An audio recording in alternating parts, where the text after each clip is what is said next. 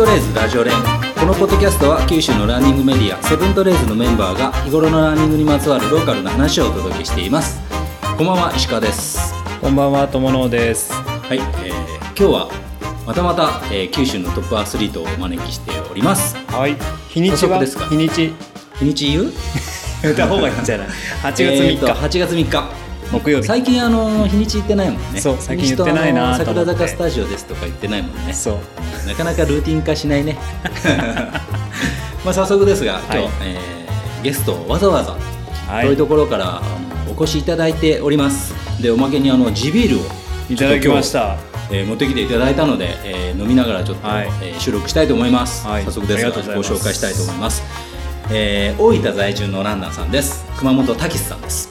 熊本さんよろしくお願いします。はい、熊本です。よろしくお願いします。熊本さんはあの僕らね結構名前は聞くんですよね今までにね、はい。当然、はい。あのはい。トップランナーですから、そう。い、い成績を収められてますから、リザルト見たらねう、必ずお目にするうあのお名前えーでございますが、ん、でもね、あのなかなかやっぱりこう話すことがねないじゃないですか。今まで縁がなくてですね、お会いすることがな全く縁がないし、まあ、まあこういうポッドキャストやらないと多分もうねあのメールもなかなかねするような方ではないので、えーまあ、今回はメールさせていただいたんですよ。あ、はいはい。うんまありがとうございますよかったらご出演いただけませんかと。そしたら、あの、快く快諾していただいたので、いやいやじゃないですか。いやいや、もう、ありがたい。大丈夫ですか？はい。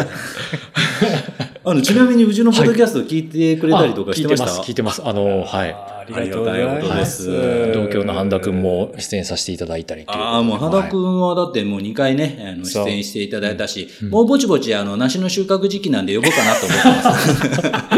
そうですね。お土産付きでですね。収穫が始まったって言ったあの、。普段青空撮ってストーリー上げるときにも、ハッシュタグで、はい半田農園ってつけてますからね。そろそろ梨の収穫時期、半田農園って。めっちゃめちゃ催促してるんですけど。いや、でも、大分出身のランナーさんでご紹介したのっていうのはして、え、半田くんだけかな？パンダくんだけですよ、今今のところ。そうです大分の方は。ということは、大分の二人目のランナーということで、熊本さんです。ありがとうございます。けど、かなり、あの、ややこしい、あの、え、あそこ言う？あれです ね。佐賀生まれ、佐賀生まれ。はい長崎育ち、長崎育ちです、ね。大分在住、はい。熊本です。はい。そうですね。ザ九州ですね。はい。あと入ってないのはどこですか？福岡、宮崎、鹿児島？そうですね。沖縄。そうですね。はい。ですね。とりあえずはい北部九州、福岡以外は舐めてますよね。それでもあのこの前エピソード、えっと、59だったかな？あの、花岡山道場さんはい、はい。の、はいえー師匠がトレランチームで作ったソフトボール大会をやってるんだっていう話をしてたじゃないですか。そして熊本さんが、えー福岡の、まあ、他の県から、えーの混成チームを率いてるうん。とい。うことで、うんうんなので、まあ、福岡も絡んでます。よろしくお願いします。もう本当に、九州ホークスもちょっとですね、なかなか低迷してますんで。あの、友野さんと、はいうちのあの、セブントレーズのチームの王子、はい。うん、王子はあの、ずっと野球部だったし、友野さんも野球やってて、あの、二人、あの、ややってないですけど。好きです。はい。もう即戦力です。よろしくお願いします。ちなみに、友野さんどこのポジション守るの？僕、ん僕ピッチャー。ピッチャーあの、ピッチャーはちょっと、そうですね。えー基本あのソフトボールのスローピッチでピッチャーは、他のところをお願いできないですか外野します。はい。はいどこでもやります。お願いします。ね、いいじゃないですか、はいなかなかね。楽しい。あとはまあ、宮崎と鹿児島が含まれてないって感じですね。ああ、そうですね。私のキャリアの中では、はい。全くの未開の地ですね。話が逸れてしまいましたけど、かなりどうでもいい話が。熊本さん今44歳。はい。まだまだですね。そうなんですか。頑張ります。いやいや、まだまだですよ。で、えー、松木並みなんですが、ヒストリーをお聞きしたいと思っております。はいまあ、いつから早いのかというこの興味あるもんね。そうね。まず、ランニング始めたきっかけです。はい。月並みですが、はい。いかがですか？もう、私、あの、陸上経験がないので、うん。はい。職場陸上経験がない。はい。これだけ早いのに。ずっとあの、はい。長崎ってあのソフトボールが盛んなので、小学生。はい。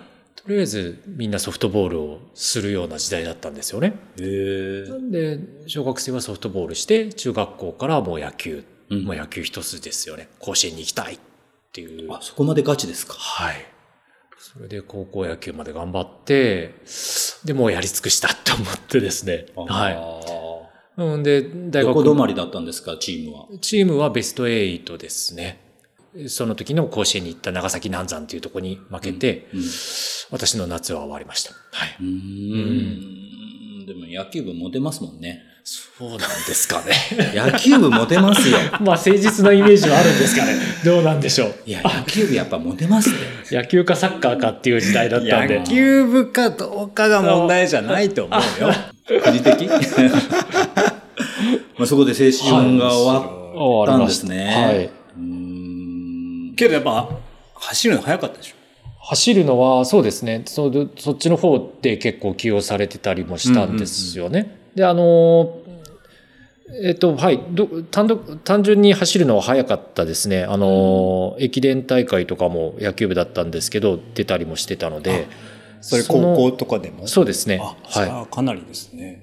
はい。なのでまあ、結構、高校に進学するときも、なんか中学の時に、中学野球が終わって、で、陸上の中学の先生から一回、試合に出てみてって言われて、はいはいで、出た時に、結構その大会で何も練習せずに上位に入ったんですよ。それは今日、あの、種目は？3000メートルの、はいはいはいあのはい。あ、もう中学では花形のロードレースみたいな。ねはい。それで、あの、大牟田高校ですかね。はい。その人から直々にお話を。出た、大牟田高校。マジですか？そうそうです。はい一回出ただけで？その時にたまたま来られてた方ってが。いうことは、はもう3000メートルその時9分前半で走ったってことでしょあそうですね。その時は走ってたと思います。はい。陸上やってないのあーそうに。なんだ。はい。そこがポイント？9分前半で走んないと大牟田からスカウト来ないですよ。けどまあ、全然意味がわからなかったので、その時は。ああ、いや、自分野球部なんでって言ってことあって。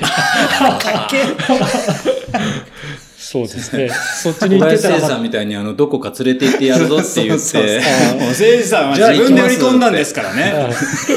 じゃあ行きますとはならなかったね。なそうですね。そういう、その時に行ってたらまた違う人生があったのかもしれないですね。すごいなあ、じゃあまあ、もともと早かったんだ、やっぱり。あまあ、素材としてはやっぱり一級品なんでしょうね。んでしょう、ね。だって野球ばっかりしてて、はい特に走る練習しなくて、そうやって9分なんぼで走るってことでしょ？うん、まあ野球部はけどやっぱ体力がね、そうですねすごいですからね。はいトレーニングすごいから。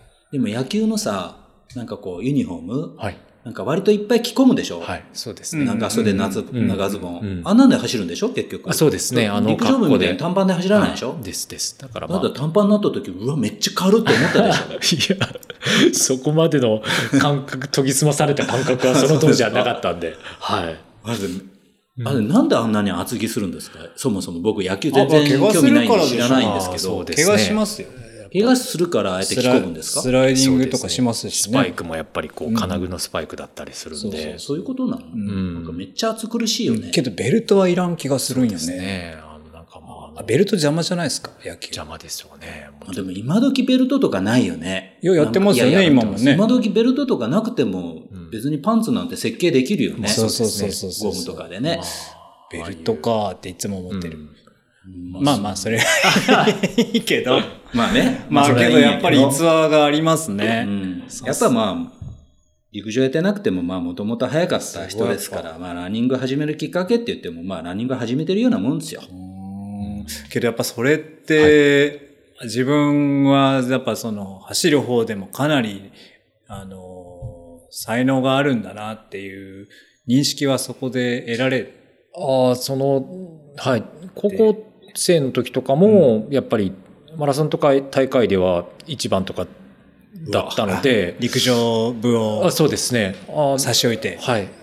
こっちの世界でいければ、それなりにはいけるのかもしれないなっていうのはあったんですけど、うんなんかこう、シンプルに走るだけっていうのが自分の中で、やっぱずっと球技、野球をね。あやっぱこう、魅力を感じなかったので、やっぱこっちじゃないなっていうですよね。なるほど。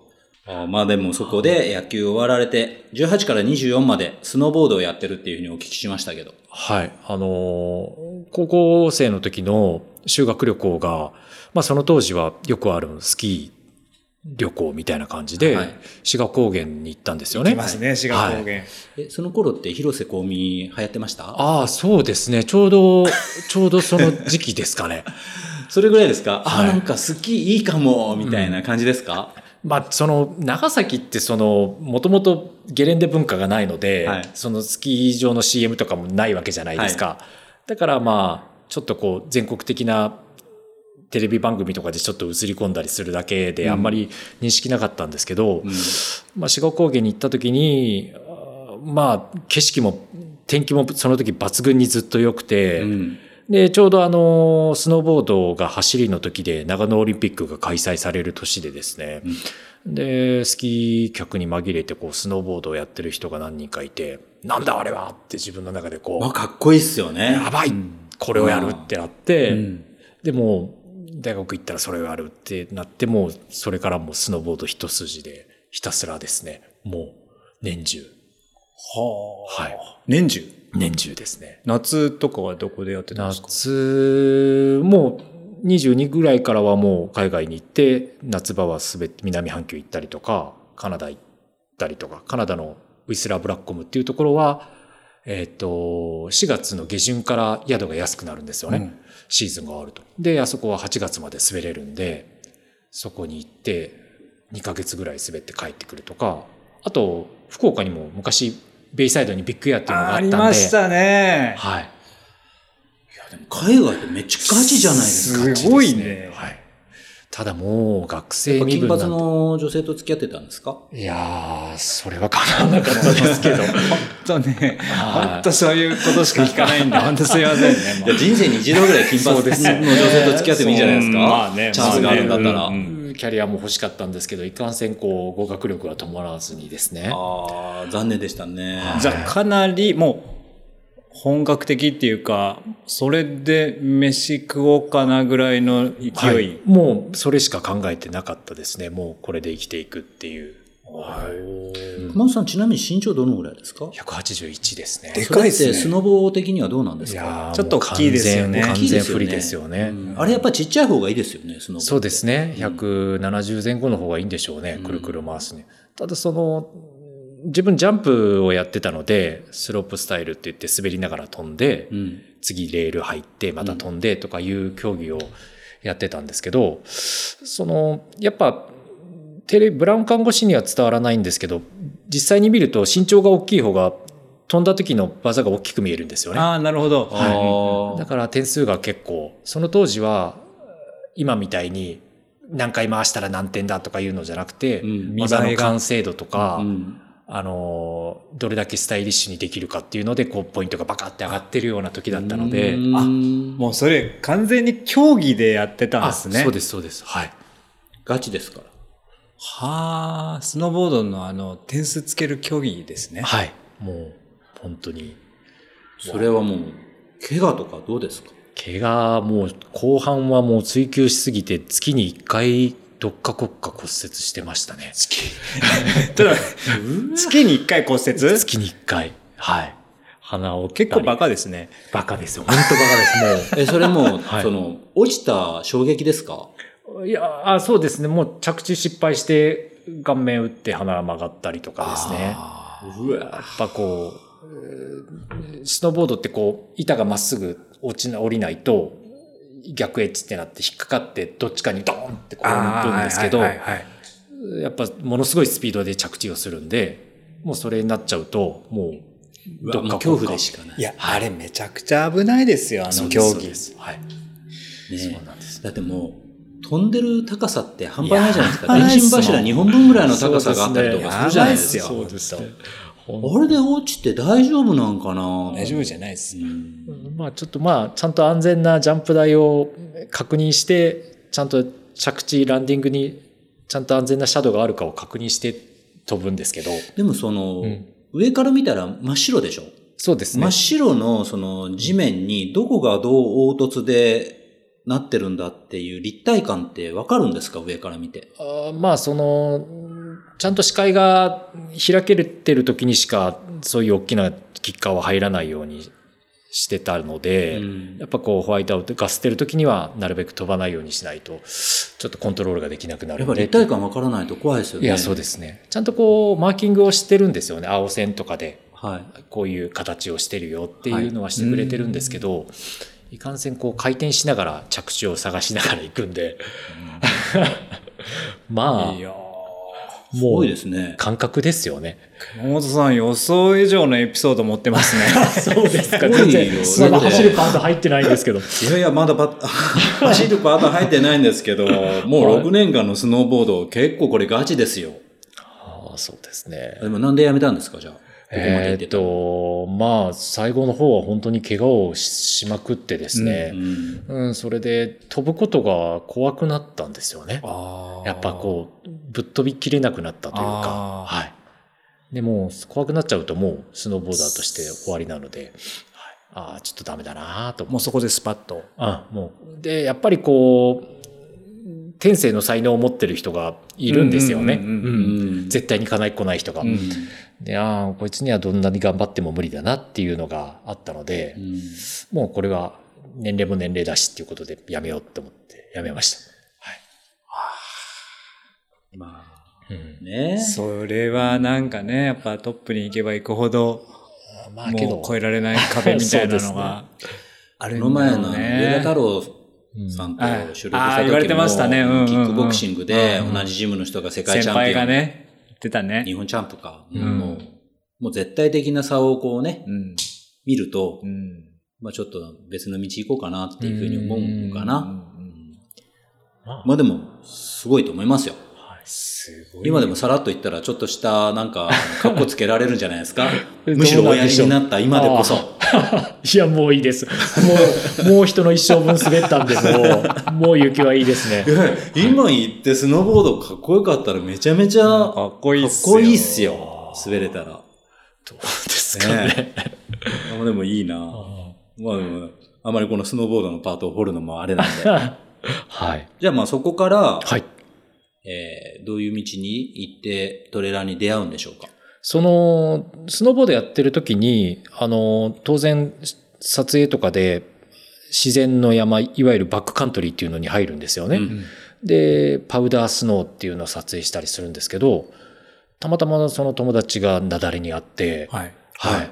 で、その時に山岳救助の人に協力してもらってですね、うん一緒にあの捜索をしてもらったっていうことがあったんですよ。で、で、あこういう活動ってかっこいいなって思ったのが、その、やめようって思ってたタイミングとちょうど重なってですね、はい。ああ、自分はこの仕事をしたいなっていうので、今の消防に出会ったんですよね。なるほほど。ど。うんそうなんです。まあうん山岳救助マジかっこいいですよ。いや、そりゃそうですよ。うん命かけてますからね。命かけて、また結構な、あの、スキルがあるじゃないですか、すね人たちね。勇気もそうだけど。そうそう。あの、望月翔吾さんとかはまさにそういう方なんですけど、うんいかんせん九州の消防はなかなかその山岳救助っていうのがなくてですねうんうんうん。はい。まあ、実際に入ったはいいけど、その、山に入っての活動っていうのがなかったので、まあそれだったらまあ通常のレスキュー隊でっていうことでそれを志願して何年かやらせてもらったんですけど、うんはい。あじゃあまあそこから消防に入って、今に至るって感じですか？そうですね。はい。消防うん。でもじゃあ入りたいですって言って、そんな簡単に入れないですよね。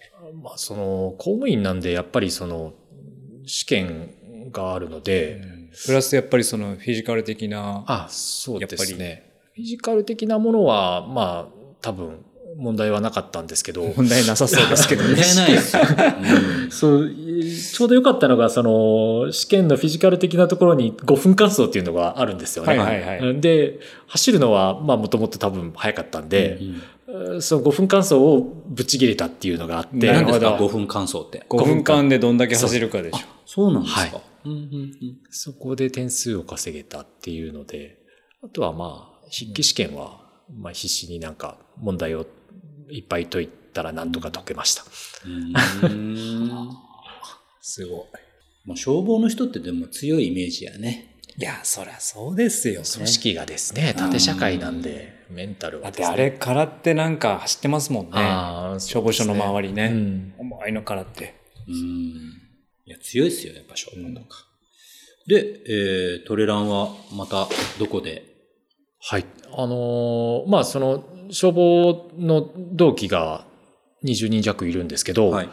まあ、その飲み会をやってる中で、トレイルランニングっていうのがあるらしいよっていうのを、自分が32、3の時ぐらいですかね、もう10年以上前なんですけど、うんうんそういうトークで盛り上がって、で、自分はあんまりそのランニングっていうのに興味がなかったんですけど、これだけ早いのにね。一緒に出ないって言われて、まあその時のノリですよね。うんで、ああ、じゃあエントリーしようよってやって、もうその時にエントリーしたんですよ。うんうん。で、それがあの、大分市のノツあるセラピートレイルランニングっていうのの、えー第1回大会、第2回になるのかな ?40 キロ3。つぐらいのコース分かれてますよね。あそうですねから、最長で20キロ弱ぐらいですよね。そうです、そこまでいかない程度ぐらいの。はい。うんで、A、B、C をつないで40、今4キロぐらいあるんですあよ。そういうのもあるんですね。はいうんで、それに出ました。ちょっともう完全に舐め切っててですね、トレイルランニングっていうのも知らなかったので、うん食料何も持たずに、うん水もあのペットボトルを自分の手で握って、おー、ストロングスタイル。ですよそれでも普通にそういう人がおったら、あの人めちゃめちゃ速いはずだってみんなから思われますよね。なんで誰も止めてくれなかったんだって思いながら。だってそれまでまあ、そのマラソンとかもね、まだ走られたことそうですね。もないし、そ,、はい。んなにランニングの練習してないのに、40キロっていう距離に対しては、それでもそんなに壁はなかったんですよ。いやー、りまくりでしたよね。最初の10キロ、20キロは、まあ、それなりの経験でうん。走れてて、あ、上位いけるじゃんと思ってたんですけど、もう20キロぐらいからガクって落ちるし、もう全身痙攣するし、その痙攣が止まらないし、まあ、エネルギーも取ってないんでですね。はいはいでも最後泣きながらゴールしたんですけど、多分やめなかったんでよかったんでしょうね。うんもうその、なんとかゴールできたっていうのが、嬉しかったのと悔しかったのとっていうのが、まあ、50-50で、俺はこれをやる。ちょっと火がついちゃったんですね、それで。でも、そのシャリバテしなかったら、うんその最初のうちは上位いけるじゃんって思ったぐらい上位だったってことだから、早いですからね。これちゃんとやれば、ちゃんといけるんじゃないかなっていう手応えはあったんじゃないですか？そう、手応えもあるうんけど、そこに悔しさもあるで、うんやっぱり火がついちゃったんですね。そうですね。はい。いや、まあそこからあの、熊本さんずっとセラピートレール出てるんですけど、2014年5位、えー2015年はちょっとミスコースで失格なられてるんですが、もう16年から2位、えー17年は1位、18年も同着1位っていうふうにもうずっと上位です。だからまあ、練習は結構、それからやった感じですか？そうですね。あの、はい。山の練習はずっとやってたし、最初はもうとにかく大会にひたすら出てたんですよね。うん。だから、山で一人で練習をするよりも、大会に出て、自分の練習だったら100%しか出せない分を大会だったら120%まで追い込めるので、うん。まあ、それでえー実力を高めていってるっていう感じでしたね。そうですね。セラピートレールはずっと出てますけど、うんもう並行して16年にはもうエクストリーム、霧島のエビのエクストリームロング出て、はいもう2位になってますからね。ねねこれってもう九州で言えば、うんもう花形のレースでしうんたよね。霧島エビノはもう自分の中で夢のレースだったので、もうこれは絶対なんとか表彰台立ちたいってずっと最初から思ってたんですよね。うんうんうんはい。2016年はもう一番完璧な天候とコースじゃないかって言われてるようなあ、そうなんですか。はい素晴らしいロはいケーションっていうか、うん状況のレースだったと思いますけど。はい。一番いい。で、オリジナルのコースというか、はいはいはい。下湯まで降りてなるほど。上がってくるっていう。2018年も2位になられてるんで、まあ、もう、九州の大会でもしっかり結果が残せてるじゃないですか。そうですね。ちなみにこの時1番誰だったんですか？えっ、と、16年が川野健一くんですね。うん。はい。で、18年は今年も勝った鬼塚くうんんですね。うん。まあ、まあ全然ススピードが違うっていうか、まあ、鬼塚くんには1時間ぐらい多分話されたんじゃなかったかな。1位と2位でも全然差があるっていう。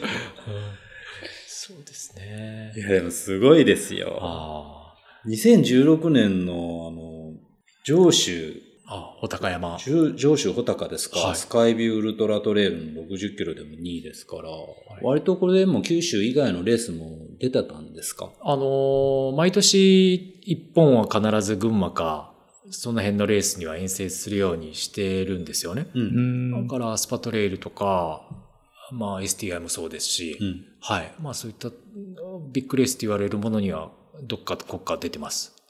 はい。ああ、やっぱ好きですね。好きですね。あの、はいそういう、ちょっとコンペティティブなね。ああ、そうですね。そういう感じが。ううんん。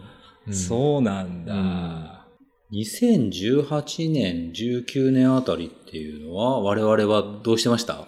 我々やっとあの、山行ってみようかぐらいの。それぐらいやね。山走ってみようかみたいな。マラソンがっつりやってたよね。マラソンしかやってないです。うんいや、そうだそうだ2018ぐらい。そうだそうだ。2000なんか、青体でベスト出したみたいな時やったよね。多分そんなもんっすよ。うーん。でですね、2019年に、えー九州横断 FKT っていうのをやられてるんです。はい。うんこれ結構僕はあのお聞きした中でも、あの、熊本さんの象徴になるような今の活動に、えーつながる分岐点だったんじゃないかなと思うんですけど、これどういうものですか？九州横断 FKT。そうですね。あのー、別にこう、自分が何かしらのタイムを残したいとかそういうわけじゃなかったんですけど、うんまあなんかこう、自分が頑張るきっかけの一つとして、そういうものに挑戦して、まあ FKT っていう名前で挑めば自分も頑張るし、なんかいろんな出会いがあるんじゃないかなと思って、うん企画、自分の中で企画してですね、やったんこれですけど。レースじゃなくて独自企画ですからあ、ね。もうソロチャレンジですね。うんで、結構それが自分の中でハマってですね、うんあの、自分に合ってるなと思って、その後もずっと続けてるんですけど、はい。これどこからどこまで走られたんですか？もうあの、九州の一番北の文字のですね、先端ですね、はい。のから、鹿児島の、うんえっ、と、薩摩半島側の長崎花っていうところまで、うんうんえっ、と、もうひたすら労働ですね、うん。をロつないでードで言ったら何百キロなん ?400 キロぐらいですか？400キロ弱ぐらいだったと思います。はい。もう真夏も真夏に走ったので、真夏。もう、何月ぐらいですか？えっ、と、7月下旬ですね。ちょうどあの、梅雨明け宣言された日にスタートしました。の夜に。またなんでまたこの真夏に？いやー、ちょっとあの、長期休暇を取れるのがその夏休み中しか職場的にできなくて、うんで、たまたまそこがハマったんですよね、休みが。なので、あーじゃあちょっと行ってみようと思って、バタバタうんスタートし、もう昼間決めて、うんそれから準備して、もうすぐ出たっていう感じですね。で、はい。それやっぱロードだから、まあそのぐらいうのんその思いつきでもなんとかなるよっていう気持ちがちょっとあった感じですか？まあ別に食料はコンビニでどうにでもなるし、うんうんっていうところで、まあ着替えさえあればですね、いいかなっていう。はい。結果的にはこれどのぐらいかかったんですか？どのくらいでしたっけね？ろ ?67 時間、62時間ぐらいでしたっけな、うんはい。ただ、あの、完全に全部走破したわけではなくてですね、はいあの、3日目の朝に、もうものすごく暑くて、うん頭がふらふらしてですね、ああ、いわゆる熱中症っていうやつですそう、もうか。熱中症のマックスの分で、もう地図見たら、これから10キロ先までもう何もないっていう状況だったんですよね。はい。あこれ死んでしまうなと思って、カンカン照りの中を行ってたら、あの、オレンジ鉄道っていうんですかね、熊本の。はいはいはい。カタンカタンって来るんですよ。で、目の前に無人駅があるんで、はもうなんかそれに吸い込まれるように乗ってしまって。で、そうですね、それで10キロぐらい先まで行っちゃったんで、うん。で、そこで、あの、よその時予定している温泉の立ち寄り湯みたいなのがあったんですけど、はい。まあそこまで行って、もうそこでお風呂入って寝るっていう、えーことなんで、完全に走破したわけではないっていう、なんか、そう。いや、まあいいんじゃないですか、ネタになって。僕もね、なんか自分の中でわーっと思ったんかもしれんけど、いやでもそれ、やっぱり吸い込まれるぐらいまで消耗してたんですね。あの時はちょっと、あ、これやばいなって本当に思いましたねう。んああ、そうだ。山で死ぬんじゃないんだって、その時は。もう、あれでも本当熱中症になったら、最終的にはどこ、どういう感じですか？震えが来るんですか？どんな感じになりました？その時はなんかあんまり考えれなくなったので、うん。えーその痺れるとかそういうのはなかったんですけど、もうちょっとこう、いろんなものを我慢して走ってたんですけど、最後もうぼーっとしてきて、あー危ない。ああ、これやばいなっていうのは自分の中であったので、うん。もう、あ、これは乗るしかないっていう、うん。はい、ところでしたね。いやでもすごいですよ、60何時間で。結局400何十キロ走ったっていうのね。この時期によ。ロードはきついですね。ひたすら同じ景10キロ色。走ってもきついっすよ、この時期。はい。いや、夏はちょっと、はい。その時はあんまりそういう実感なかったんですけど、うん今考えてみればちょっとむちゃくちゃなことをしたなっていう、後々考えればですね。はい。あとあの、すげえ。道路標識いらないですね。ん？あの、鹿児島まであと130キロとかいう。いや、車乗ってたらそれは分かりやすいんでしょうけど、もう、走ってる身にしてみれば、もう地に落とされるような数字なんですよ。もう教えてくれなくて結構ですと。そうです。そうです。ちょっと隠してくださいと。はい。まあね、ロードだからその距離踏むっていうことですからね。ねショートカットもないでしょうしね。はい確かに。はい。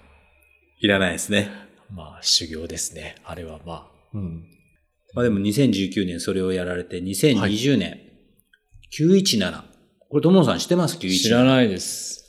この前なんかあの、別府さんが出た時にもうん917の話題さらっとこう言われてたんですけど、えー九州の、えー1700メートルの山を山をつないで、えー走るっていうやつなんですけど、まあ16座あるらしいんですよ。はい。えーそれを、えーつないでカンパするということなんですけど、えー1700メートル以上16座。これ、どこからスタートしてどこまでですか？えっと、スタートは、九十の長者原登山口をスタートして、うん。で、九十連山の1700メートル以上の山をですね、うんずっと一筆書きでつないで、うん。で、えっと、赤川登山口に降りるんですよね。はい。で、そこからロードでつないで、祖母山と庄司岳っていう祖母山系に2つ1700メートル以上の山があるので、はい。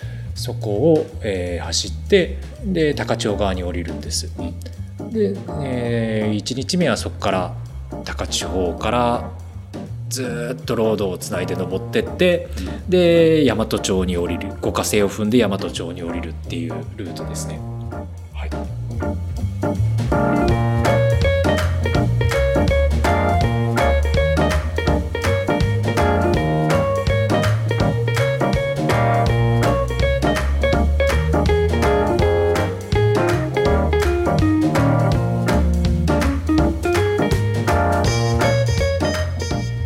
今収録中にニータが来たので、えーニータもご紹介したいと思います。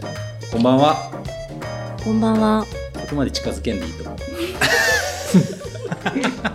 そこまで近づけんでいいと思う。歌手みたいに今近づけとったんや距離カラオケ来たんやないよ。20センチぐらいの距離で話してもらえれば別に普通に入るから。いや、2回目だから。うんニータ、ニータはでも、小山さんとはどのぐらいの前からのお知り合いなトラックトラックのサポそう、ートサポー選手だト、ったんでそう。ああ、なるほど。それ以来なんか。あれも、そうね、だいぶ、何年ぐらいかな？16年ぐらい。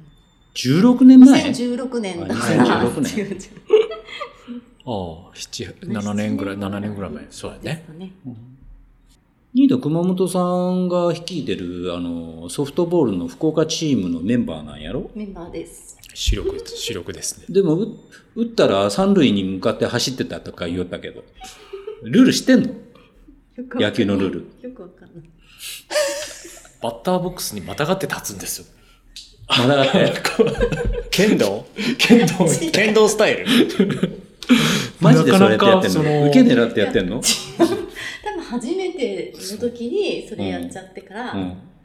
そこに立つなーって牧島さんに怒られました。でもめちゃくちゃ恥ずかしかったです、その時も。あれはマジな顔だったマジね。マジマジ。まあそのことはどうでもいいんだけどね。友本さんの話に戻しましょう。で、えーはいお話をちょっと戻すと、うんはい。今、高千穂までみたいな話のとこでした。高千穂。話が腰折れてたうんどこまでかわからなくなりました。まあ、1日目のパートは、高千穂に、祖母さんから高千穂に降りて、うん。道の駅高千穂のところぐらいからずーっと登っていくんですよね。うんで、えー一番峠の山頂にあトンネルがあって、そこでまあ、なもう眠さもピークだし、いろんなものが見えて、もうトンネルの真ん中に幽霊が見えたりとかしたりもしたんですけど、幻覚ですか？幻覚ですね。で、別府君に話したら別府君も俺も見えたそこでとかいう話してたんうん。で、すか？多分こう、その形状がそういう形だったと思うんですけど、ああ、なるほどね。はい。で、まあそこから降りて、1日目は大和町で1時間、2時間ぐらい仮眠をしたのかなっていう話なんですけど、初日スタートはもう天気最悪で、うんちょっとやめようかっていう話も出たんですよね。スタートの時に、まあ、ユニバーサルフィールドの高木社長と、あの、大分の矢野さんとかがサポートに入ってくれて、うんあの、エイドを出してくれたりとか、自分たちの走るもの以外の荷物を運んでくれたりもしたんですけど、はい。まあ、その、サトッチが、いや、この天気はちょっとやばいよって言って、必死に止めたぐらい、うん風速も15メーターぐらいあって、もう横殴りの雨で、うん。で、いざ、強行して山頂に上がったらもう雨が下から上がってくるんですよね、うん上に。はいうん。だからもう、吹き上げてくるからねそうですね。うんもう雨が痛くて前を見れないっていう状況で、ずっと顔を隠しながら走ってるような状況で、うん。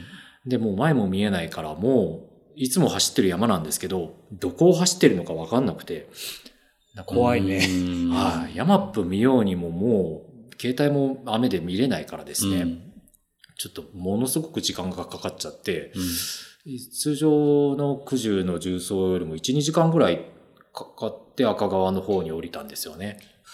寒くはないんですか？9, 9月っていうのは。寒くはないけれども、もうトレイルがもう全部沼みたいになって、ジャブジャブジャブジャブ、ううんん。膝上、膝下ぐらいまでずっと雨の中で使ってるような状況で走ってたので、うん。完全に山を降りた時にはもう足がふやけちゃってて、ああ、はい。そっちがあるのか。はい。もう、僕が、まあ、917で致命的なミスはもうそこで何もケアをしなかったことですね。うん。はい。で、他の人はちゃんと、一回赤川に降りて、エイドを出してくれてたとこで自分たちのケアをしてたんですけど、うん。自分はそんなことよりも楽しかったので、うん。まあ、キャッキャッキャッキャ騒いでたら、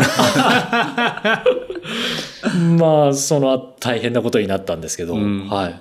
まあ、その九十のパートだけが結構天候が激荒れで、うん。あと祖母に入る時にはですね、逆に今度湿度が高かったりはしたんですけど、まあ雨も降ってなくて、まあ割と快適に走って高千穂の方には降りれたんですけど、うん。はい。だからまあ、スタートが朝の3時か4時ぐらいで、えーっと、祖母山系を降りて高千穂の方に降りた時に日が沈むぐらいの時間帯ですね。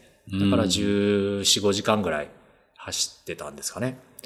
で、その後ロードをひたすら40キロぐらいつないで大和町に行くといったような感じです。やっぱケアってその時にちゃんと靴下脱いで乾かしてクリームを塗り込んでっていうような、うんそういう感じですか？そうですね。まず、その、靴下は予備を持ってザックに入れてたんですけど、まあそこまで考えが及ばなくて、うん。で、もう1日目終わった時にはもう足の裏が完全にズルズルに皮がむけてて、不平ですよ。でもう2日目以降はもう足をつくたびに地獄ですよね。うんで、まあ、その、汗もかくし、綺麗な状況で走れるわけでもないので、うんまあ、いろんなばい菌も入ったりとかして、うんものすごくどんどんどんどん足が痛くなって、うわもう大変でした。う んなえるね。なえるそうですね。ただまあ、自分が発起人なんで、うんもう自分が辞めるわけにはいかないっていうのがあったので、まあもうリタイアっていうのはもう一つも頭の中にはよぎらなかったので、まあそれはそれで良かったのかなって思うんですけど。序盤っていうのがなえる。そうですね。はいそれもう、あの、ワセリンとか塗ってももうどうしようもないですか？いや、もう、もう抜けちゃってる状況なので、もうどうしようもないですよねうねんうん。うわうわやね。まあ、1日目は、割と、その難易度的には低い自分の中ではですね。はい。なので、まあ、そういう失敗はしたけれども、まあ、なんとなくまあそんなにエネルギーを消費せずにいけたのかなっては思いますけどね。はい。二日目からどうでした？二日目がもう自分の中では一番山場にしてたその赤量パートだったので、はい距離はそんなに踏まないんですけど、うんもうあの山域は本当に難しいんですよね。うんだからまあ赤量に入るときはもう本当に心して入るっていうイメージなんですけど、難しさっていうのは、その、アップダウンがあるっていうことですか？その水場がないとか、どういう条件のみそうです難しさですか？もともとその、あの赤量自体を全重走したんですけど、うん。えっ、と、赤量自体がまあタフな山なんですよね。はいはい。標高低いところからいきなりガツンって上がって、うんで、ずっと高いところを走れるかっていうと、やっぱりこうアップダウンが結構ずっとあってですね。で、まあ景色は綺麗なんですけど、水場がないし、結構あの、わかりや、わかりにくいトレイルが続いたりとかですね。なんでまあ油断できないので、メンタルも結構使うしっていうところですよね。うんこのチャレンジに、はいえー熊本さんと他に、えーこの前、あの、エピソードでも出ていただいた、別府さんと、はい若岡さんうん。と、まだあの、ご出演いただいてないんですけど、荒木聡さん。はい。ね、えー皆さん、総力が高い人たちばかりなんですけど、はい。これ、皆さんで行動されるんですか？えっと、最初の九十のパートだけは、あの、プラスであの森本くんとかも一緒に走ってくれたりと、あと私の職場の後輩も一緒に走ってくれたりしたので、はい。ルートも分かりにくいところがあって、みんなでこう、いろいろ協力しながら走ってたんですけど、うん。もう九十降りたらもうみんなバラバラですね。もう。各総力うん。に応じてバラバラっていう感じですか？みんなそれなりに山力もあるし、知識もあるので、うん逆にその周りの総力に合わせると、自分が潰れるし、あんまりり良くないっていうことで、もう各自で、えっ、と、もうバラッバラで走るっていうこと。不安はないんですね。やっぱ皆さん山の力があるから。あの、私、あの、あんまり人を招待して走るっていうの、あんまり好きじゃないんですけど、うん。いかんせん自分より山力がある3人なので、うん。その辺は全然心配せずにですね、うん。逆に自分が大荷物になったような感じだったので、まあそれはそれで良かったのかなっては思うんですけど、はい。そこからのあの2日目以降っていうのは、どんな感じですか？二日目がですね、えっと、もう、赤量は山入ったらもうみんなバラバラで、はい。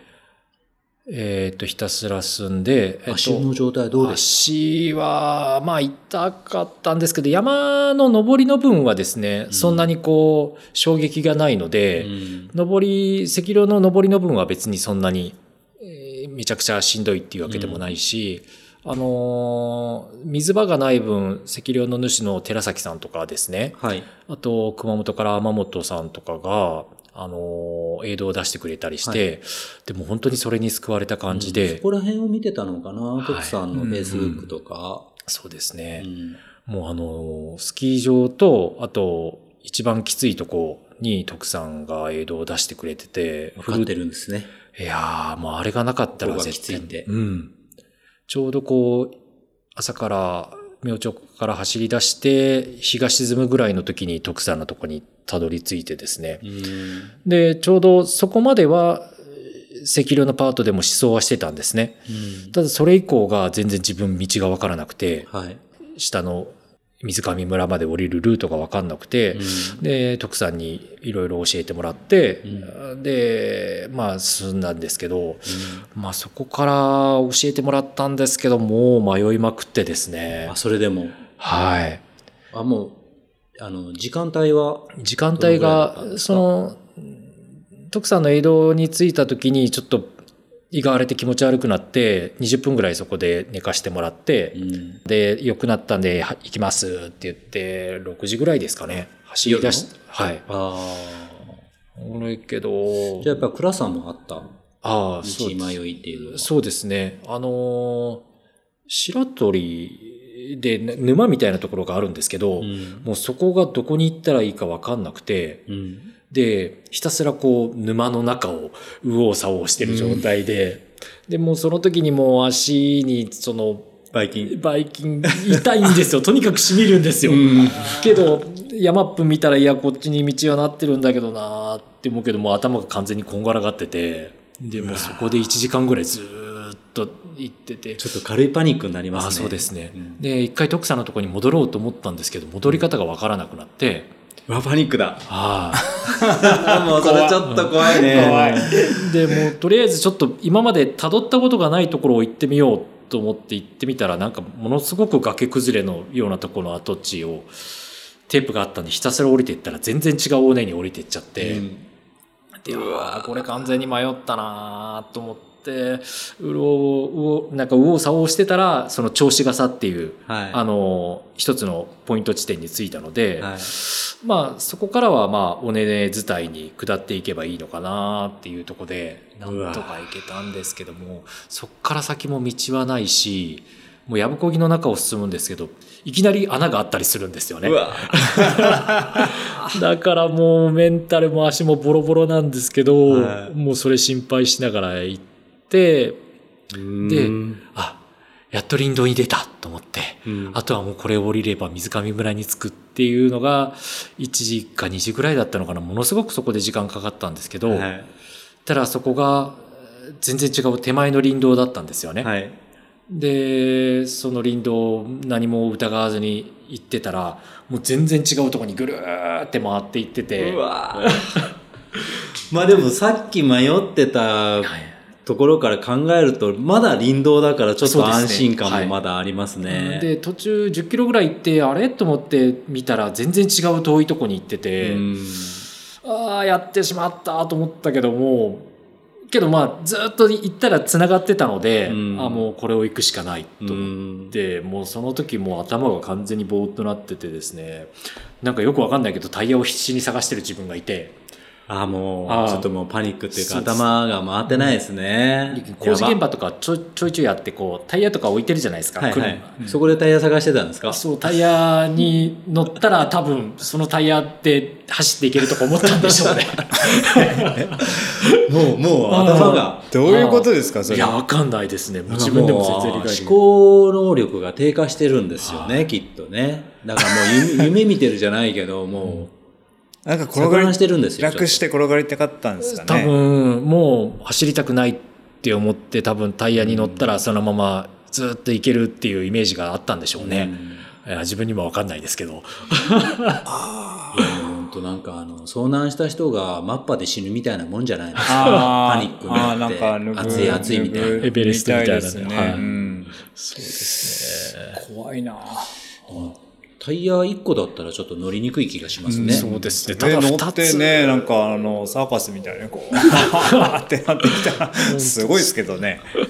うわでもまあ、そんな無事に、風になはいなんとか水上には行けたそと。こはまあけどもう幻覚は見えまくりだったですね。もう、うん。あのよそれ寝寝不足ですか？多分あそうですね。疲れもあって寝不足も。はい。1日目は大和町で1時間ちょっとしか寝てなかったんですよねなまあそういうのもあったのとやっぱ疲労的なものであれなんでしょうね。うん。でも朝方になるとこう暗いんですけど夜露がかかってるちょっと大きな葉っぱとかがはい。あのー全部おじいちゃんおばあちゃんに見えるんですよ。ああの朝早くから会話をしてるおじいちゃんおばあちゃんがこうん。う小刻みに揺れながら喋ってるでもう幻聴も聞こえるからうん。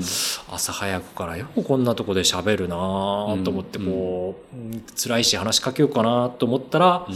葉っぱだったっていうのがもうずっと続いて あすごいなってまあけど客観的にそれを幻覚幻聴ってわかるからですね。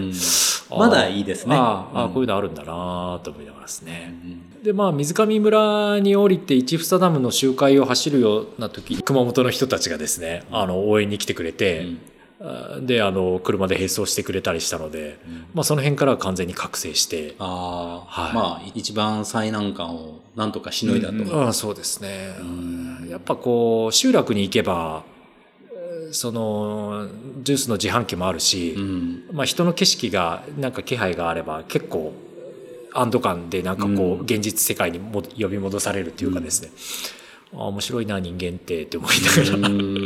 は足の痛みはどうでした？い、いやーその時はもうなんかもうぼーっとしてて大丈夫だったんですけど、うん。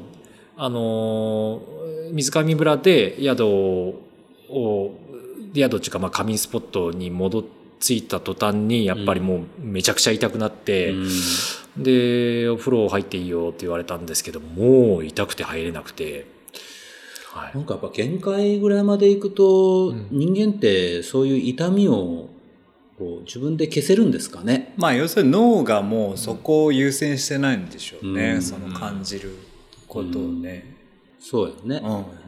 そうですね。麻痺してるんでしょうね、うん。正気に戻った瞬間に 痛いっていうことなんでしょうね、まあでもどんどん悪くなってる状態ですね。もうはい。で多分僕の場合休まなかった方がいいんでしょう。よかったんでしょうね、うん。そこでまた、えっと、スイッチを切って12時間寝たんですけど、うん。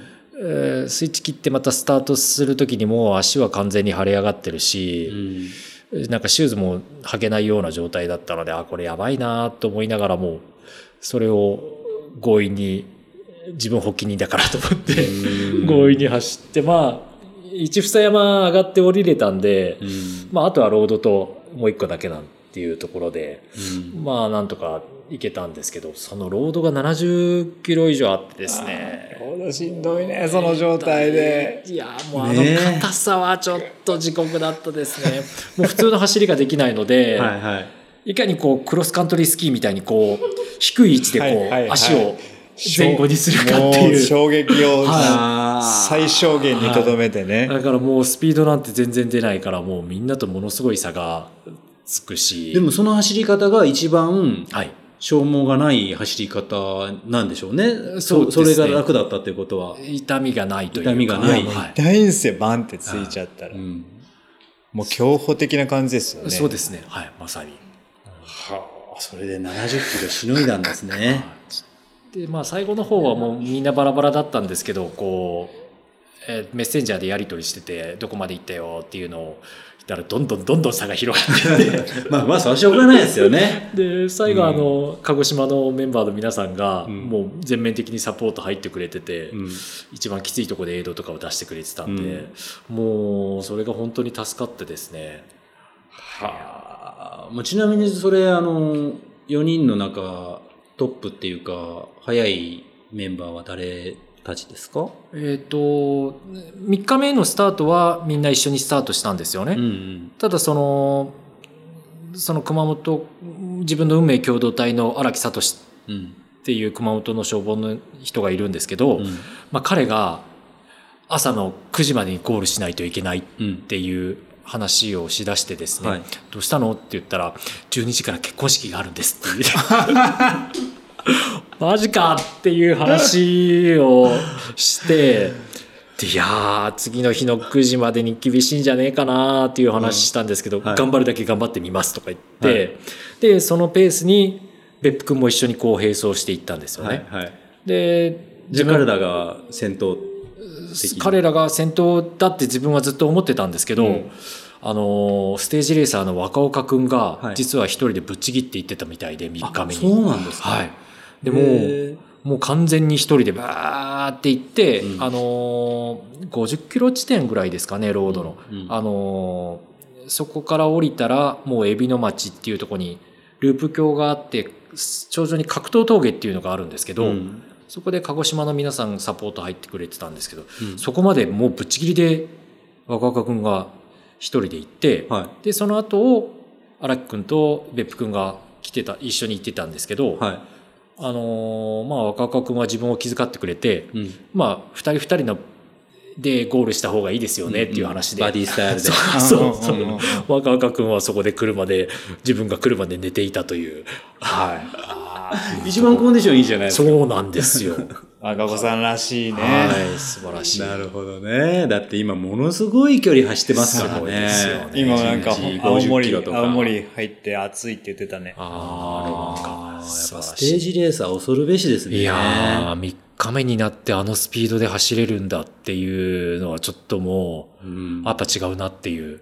うんもう完全に自分とか1本目から足が折り切れてたんですけど、うんまあ結構なスピードで走れるんですよ、彼まだ。うんああ、やっぱ、あ、あ、これは天性、天性というかやっぱステージレーサーなんだと思って。ううんん僕らもね、あの、若岡さんの走りを見ることってないじゃないですか。まあ、そう記録とかそういうのしか見てないじゃないですか。どんぐらい速いのかがピンとこないんだけど、けど、最近ほら、あの、去年、北北欧行った後にはいはい、スピードナイトって言ってたじゃないですか。はいだから去年とかかなりトラック練習されてて、てねうんめちゃくちゃ速いペースでやっぱスピード出るんだって思いましたあ。ー4分前半で20キロとか普通に走ってたね。いや、普通にもう3分20とかでやってますよ。ペース。速っと思って。やっぱすごいっすね。ゆっくり走るだけじゃないっすよ。ちょっとタフですよ。タフ。すごいですね。タフだし、やっぱ足がこう売り切れないっていうか、うんまあ今もずっと走ってて、毎日毎日50キロ超走ってるでしょ。代謝がすごいのかな、うんまあ痩せるって言ってたね。やっぱうんどんどん痩せちゃってます。食べるのが間に合間に合わないっつって。うん。もうじゃあ若岡さんが待ってくれてて、そうですねそこに、はい。熊本さん合流して、もううさぎと亀状態でですね。僕ら一緒にいたんですか？そこからもう最後まで一緒にうん並走してもらって、うんまあその時に、あのー福岡の川崎さんってわかります？か、あの、はいはいはいは。はいい佐川急便の。その人が、エビのから、えっ、と、逆走してループ橋上がってきてくれて、うん。川崎さんと、あと鹿児島の皆さんも一緒にこう、並走してくれてですね。うん。も大団円じゃないですか。う、そうそう、ビッグパーティーで、はあの、最後の山を迎えることができてですね。ああ、まあ、ただもう、足は痛いし、もう、もう、もう、睡魔がものすごくて、3日目はもう、エビのに入ってからもう立ったままひたすら寝るっていう形で皆さんお待たせして、はい。まあでも、睡魔が来たら本当に前進まないですよね。いやー、本当に立ったまま寝るっていう経験は、あの、ちょ、何回もしたのは初めてですね。はい。まあでも見事完走と。そうですね。うんいやー、乾燥して、あの、ピクニック広場ってあの、霧島エビノのスタート地点ですね。はい。あそこが自分の中では聖地なので、はい。もうゴール地点はあそこって決めてたんですけど、はいまあ、鹿児島の皆さんあそこで待っててくれて、うん。まあ、アーチ作ってゴールして、ああ、泣くのかなって思ってたんですけど、あまりにも眠くて、涙さえも出てこないっていう。もうとりあえず、もうゴールした時点で完全にスイッチが切れて、もう立てなくなって、眠たい眠たいっていうんですけど、まあ、まあ、尽くしましたね、でも。いやー、本当何回か限界を超えたんでしょうね。うん楽しかったですすね。ごいな。足はどうだったんですか、結局最後は？足は多分、あの、3日目の途中から親指にこう電気的な痛みが入り出して、で、皮むけプラス多分親指がずっと圧迫された状態だったので、なんかこう骨折みたいになってたんですよね。うわ。でもそれも痛くて、で、右足はとりあえずつけないから、左足7、3ぐらいの比率でつくんですけど、今度バランスが悪くなるからもう、なんか変な感じでつったりとかして、あちこちまた痛くなりあますね。そうですね。で、もうそれが上半身にも来たりしてですね、なんかすごい状態で最後走ってたんですけど、うん。まあ、まあ、痛みと眠さとっていうところでしたね。まあでも TJAR もそういうことになるってことですか、じゃあ。まあ、それどころの話じゃないんでしょうね、あなたらね。そっか。そうですよ。もう完全セルフで行かないといけないでしょ、あれも。うんだからまああんな状態に、っていうことですよ。出てしまえば。ただその自分が主催してああいう3人の強い人たちをえに一緒に走ってもらう中で、あの、自分が課題に掲げてたのが、その TJR みたいな絶対的な疲労を残してほしくないっていうのがあってですね。うん。結局テント持って走ってたら、スイッチ切らないまま寝て、スイッチ切らないまままたスタートをしてって言って、で、あの、望月さんが、あの、5日切りをした時に言ってたのが、あの、終わった後も半年間ぐらいいきなり夜中起きたりとか、あの、ああの、自分のパフォーマンスが全然上がらない時期がずっと続いてっていうのがあったっていうのをエピソードで喋ってたんですよね。それって多分、ずっとそういう体に負荷を、限界以上の負荷をずっとかけ続けてるからなんだろうなと思って、まあ自律神経が狂っちゃってるんでしょうね。ねやっぱりね。だから自分は、えーテントを担がないで、で、宿を取ることで、そこで安全な場所で一回スイッチを切りましょうっていうので、1日目と2日目で、あえてお金をかけて宿を取らせてもらったんですよ。で、あの、まあ、1時間、2時間だったんですけど、スイッチ切って布団でバッて寝るっていうところで、あまあ、リフレッシュできたから、まあ、その後、まあ、自分はそんなに重い疲労が残らずにっていうところはあったのかなっていうのがあったので、まあ、その点は良かったのかなとは思いますね。俺たちだったら多分一生回復しないです 無赤量で死んでる。死んどるね赤赤量で死んでます。よ。帰ってこれんね、その前に。疲労は覚悟し遺ないと体もですね。発見されないと思う。どっか行ったねって。あどっか行ってる穴に落ちてる息吹持って走ってください。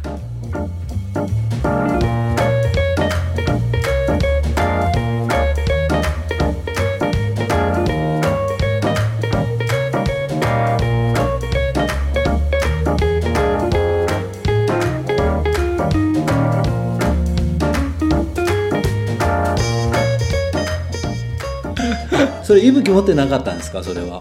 えっと、その時は、えっと、本当は4人息吹をお借りして、ん。で現在地をこうわちゃわちゃしてるのをみんなで楽しんでもらうっていうのも一つのテーマにしてたんですけど、あの直前になって息吹を使いたいっていうレースが関西の方で入ったので、うん。結局借用できたのが若岡くんの一つだけであ、あ、だから若岡さんのログしか残ってなかったんだ。うん。だからまあ3人はバラバラな感じで走ってたんですけど、うんうんあでもそれね、ログがあったら楽しかったでしょうね。見てる方はね。そうですね。いや、本当にですね。まあその917から、えー今の活動をちょっとうんご紹介したいと思うんですけど、えー今24時間ソロチャレンジっていうのをやっています。これご紹介いただきましょうか。えーうんどういうものでしょうか？まあ、あくまで自分の中なんですけど、あのー24時間であれば一昼夜であれば寝ずに走ることができてうん。でさっき言ったようにその自律神経に負担をかけないようなうん。チャレンジができるうん。自分の中でそうですね。あのー最もいい距離と時間なのかなっていうところがあってうん。それだったら月に1回でもチャレンジできるっていうのが自分の中であるので、はい。もうあのきついですけどね、それは。きついですけど今 びっくりした。どこで突っ込もうかと思ってましふたけど。もさん、目が、あの、3倍ぐらい膨れ上がりましたけどね。突っ込んでいいですかって今、めちゃアイコンだ。すいません月に1回はお多いですよ。あの、はい、メンタルっていうかまあそうですね心が整ったら、やってもいいかなと。そうですねやれないことはないと。うん、気持ち次第ですよね、うんはい、だからまあネタはいろいろ自分の中で仕込んでるので。なるほど。はい。まあ、やれる範囲のギリギリの限界が24時間っていうふうに、熊本さんをやられてるんですね。そうですね。けどそれはわかる。なんか24時間っていうのは。はい。それ以上2晩目とかになると絶対どっかで寝なくちゃいけないしとかなると、うん。やっぱりリスクも高まるし、誰かのサポートが必要になるってなると、うん。やっぱ自分のテーマからちょっと外れるんですよね。で、えーこの24時間ソロチャレンジ、4本ぐらい企画の話を聞いてるんですけど、今2本、えー遂行されております。まず第1弾、トライアングル、九州北部の百名山をつなぐ旅ということで、はい。やられてますけど、こちらは、はい、もう一発目はシンプルに分かりやすいものをやろうと思って、うんまあ、百名山九州北部に、えっ、と九十と祖母と阿蘇さんがあるんですけどそこをつなぐ三角形、ねトライアングルということでちょうすね。ど三角形になるので、うんまあなんかトライアングルっていう分かりやすい形ではい。やろうかなと思って、はい、やってみたわけなんですけど、はい。うんどうでしたか、これは？これがあのいざ段取りを進めていって下見も終わって走る直前になって台風が来てですね、はい。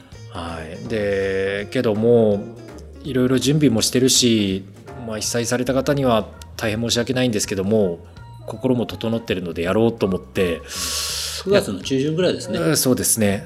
でまあ九十は特段何も問題なくて牧野湖から入ってですね。うん。中岳行って九十三踏んででそのまままたあっちの方の登山口に降りてですね、はい祖母の方に走ってったわけなんですけどはい。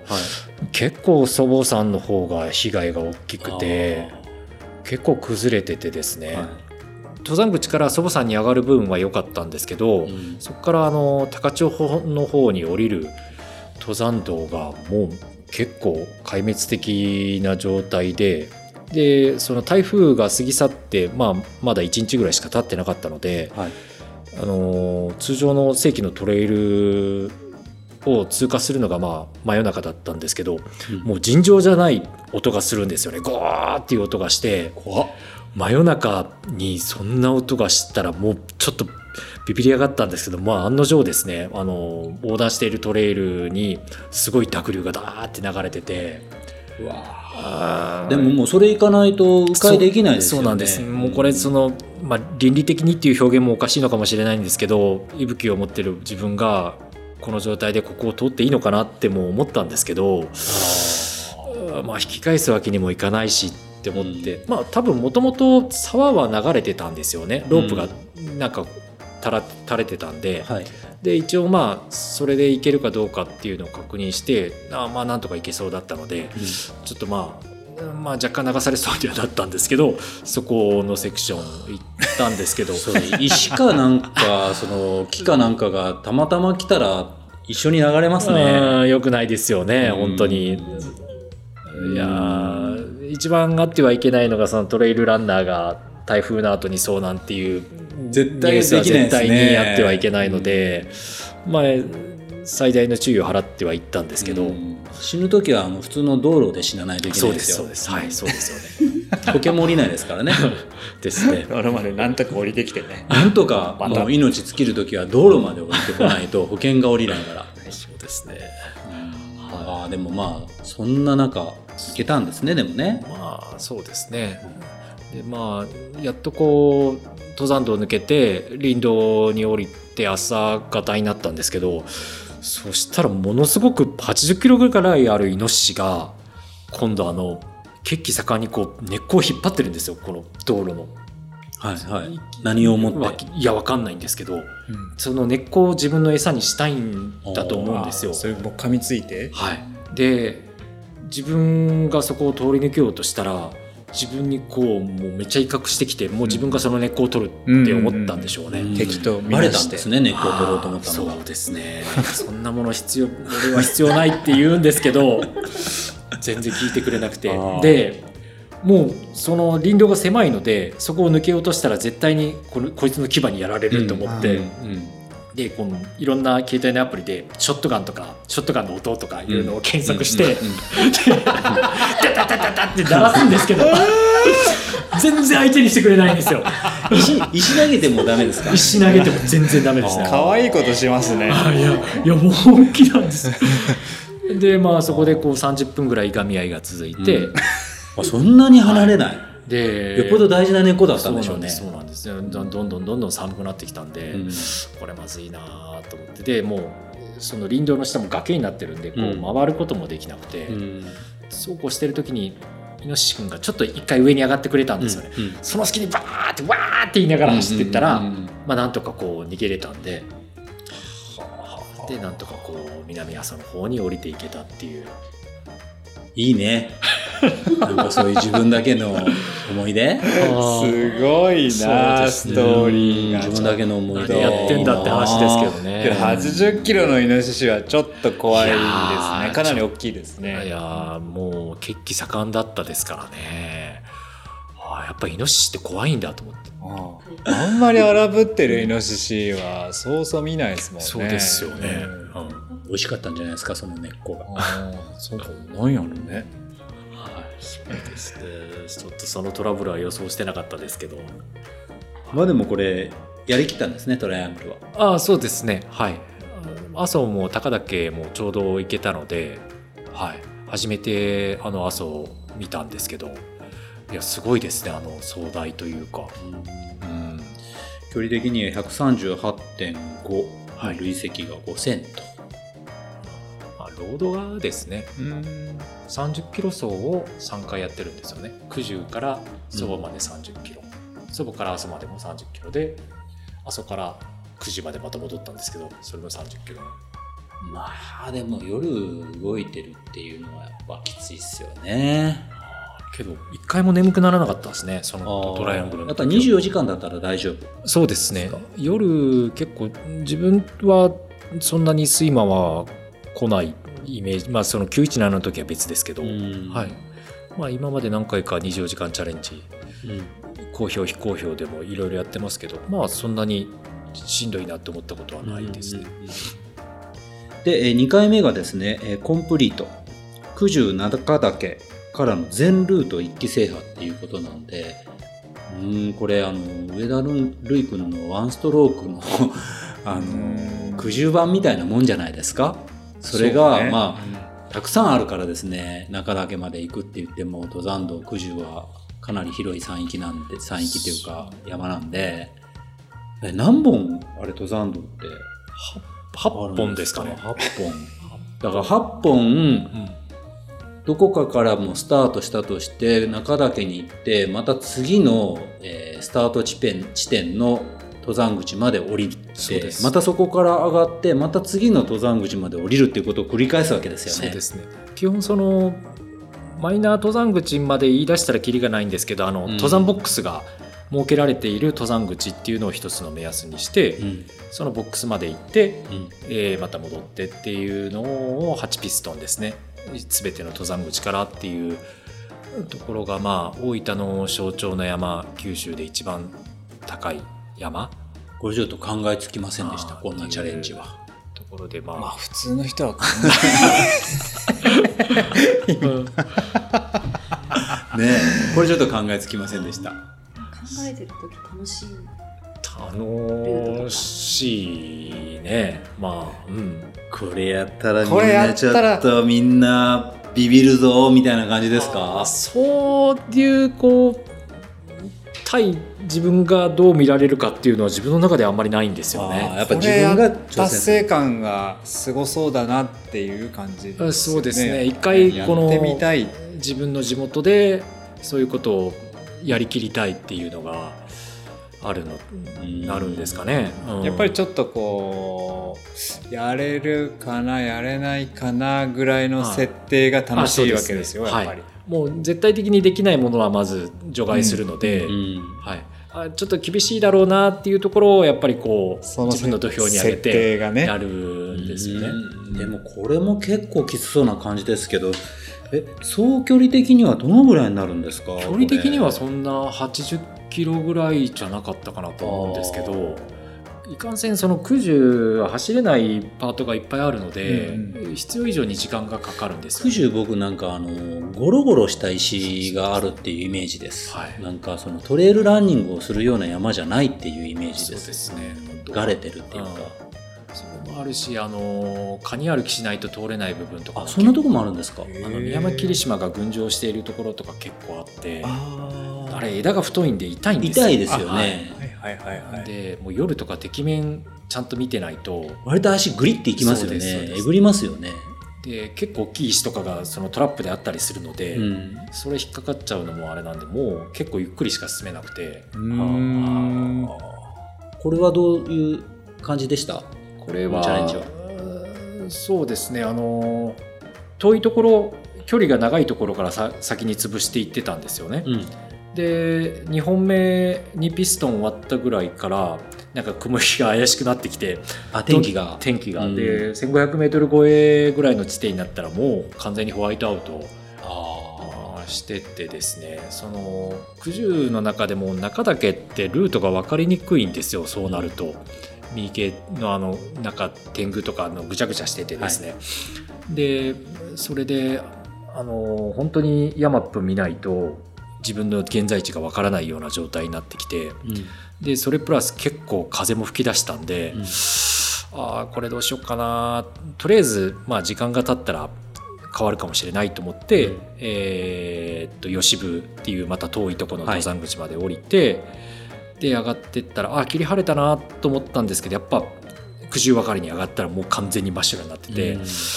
で朝まで待とうかなって思ったんですけどまだ夜中の2時ぐらいだったので、うんこれ4時間待ったらちょっともうと達成できないなって思って、うん。えーっとまあ長者原まで降りて考えたんですけど、ん。今回はちょっとやめようって思ってですね、というのが第2弾まで、えーチャレンジしている24時間ソロチャレンジです。はい。ちなみに、えー第3弾の予定、これ言ってもいいんですか？あいいですいいです。いいですか、はい。えー第3弾の予定は西へ東へっていうことで、えー祖母傾き周回、えー40キロぐらいのコースはい。ですね、これ。それを 2, 2回東から、次は西からっていうふうに、うん。ラウンドに2回ピストンするという。そうですね。あの、はい、九州屈指の馬蹄系っていうんですかね。あの一周するルートが、まあ、その傾きで有有名な重走ルートなんですけど、まあ40キロで累積4000メートルぐらいなんですけどま10あキロで4000まあまあっすね。で結構険しいんですよね。あの累積以上にはしごとかあったりとか、結構険しい岩のとこがあったりするのであんまりスピードが出せないっていうのもあってで道も分かりにくいところがあったりするので、まあそこをい右回りに行って今度半時計回りに行ってっていうのをチャレンジしようかなっていうところですね。これ今年やるんですか？今年やります。はい。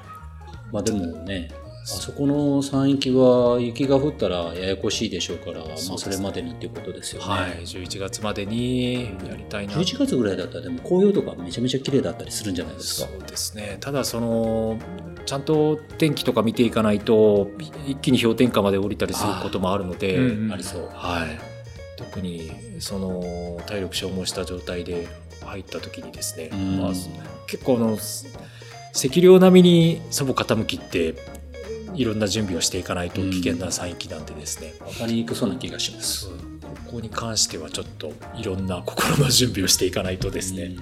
はい、難しい山です。一周したことあるけど。怖かったです山が深いんよね。現場崩れてるとこ。うん。足が。うん。小声で言う なよ。小声で小言う声。で。マイク、マイクが前ね。小声で言うと音量調整しないといけないじゃないですか。そうだよえ第4弾が、えーマイルです。九州自然歩道大分ゾーンの160キロ。そも来年ですね。そうですね、これは別に、えーとまあ、逆に低地なので、まあ、まあ冬でもできるのかなって思って九州自然歩道の大分版が耶馬渓の太平山だっけな大平山っていうのかな。そこからずっと南下していって、えー九十を経て祖母山までの、まあ、約160キロなんですよね。うん。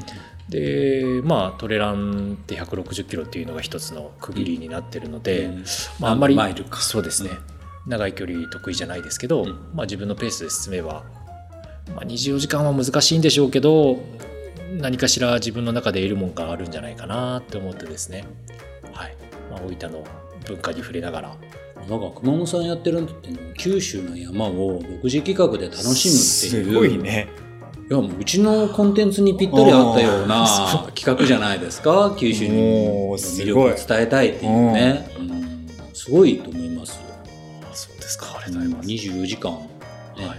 身の回りの山々の中でできるチャレンジとソロチャレンジっていうのはやっぱすごいね。すごいすごいですやっぱこう誰かを巻き込んでやってしまうとその分リスクが伴ってくるんでですね、うん。やっぱりそこまで補填できるようなチャレンジじゃないのでやっぱり何かあっても自分だけっていうところをまず第一にやっていかないとこう自分もすぐ心が折れてしまうんですよね。周りの人がきついからやめるって言われたらその人安全なところまでやっぱりうん。一緒に行ってあげないといけないとかなったらうん。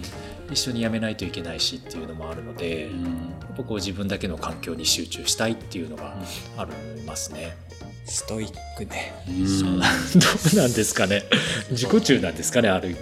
自己中ではないと思う自己中かじゃないね。になんか人のことをよく考えそうそうそう。るから心配するからそうそう。周りをよく考えるからこその、うんまあ巻き込みたくないというかね。そういう意識だと思いますけどね。というようなチャレンジをね、えー今やられてます。なんか次がねやった時にはお話聞きたいなというふうに思っておりますけど、えー月並みですが日頃の練習なんかどんなことやってんのかなとその強さどこから来るのかなっていうのをちょっとお聞きしたいんですけど日頃どんなことやってますか？もう多分自分は皆さんと一緒です。平日は朝5時起きてあのうち高崎山ってあの猿の山があるんですけど、うん。そこの登山口まで峠までですねあのピストンしたら片道6キロぐらいなんですけど、うん。ひたすらそこを登ってひたすら下るっていうまあ、12キロを朝ランして、まあ、それで終わるかあと火曜と木曜にあのトラック練習をですね、はいえーでやってます。トラック練習をそのトレランのスピードを上げるためにやりだしたっていうのをさっき僕収録前に雑談でうん聞いたんですよ。うんもう44ってトラック練習ですよ。うんストイックじゃないですか。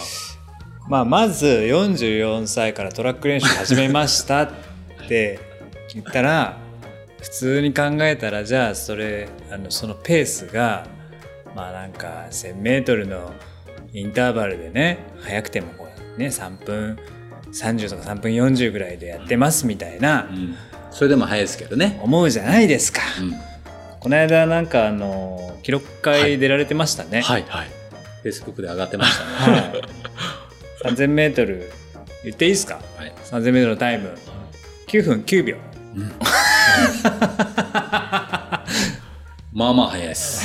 ちょっと待ってよ。これこれトラック練習したから速くなったわけじゃないでしょこれ。あどうなんでしょう。けどその一桁までは多分トラック練習したから速くなったんだと思いますけど。やっぱまだまだ伸びてるって感じですか？スピードも。伸びてますね。しかもそれ9分9出した時は全然あの限界いって走ってないので。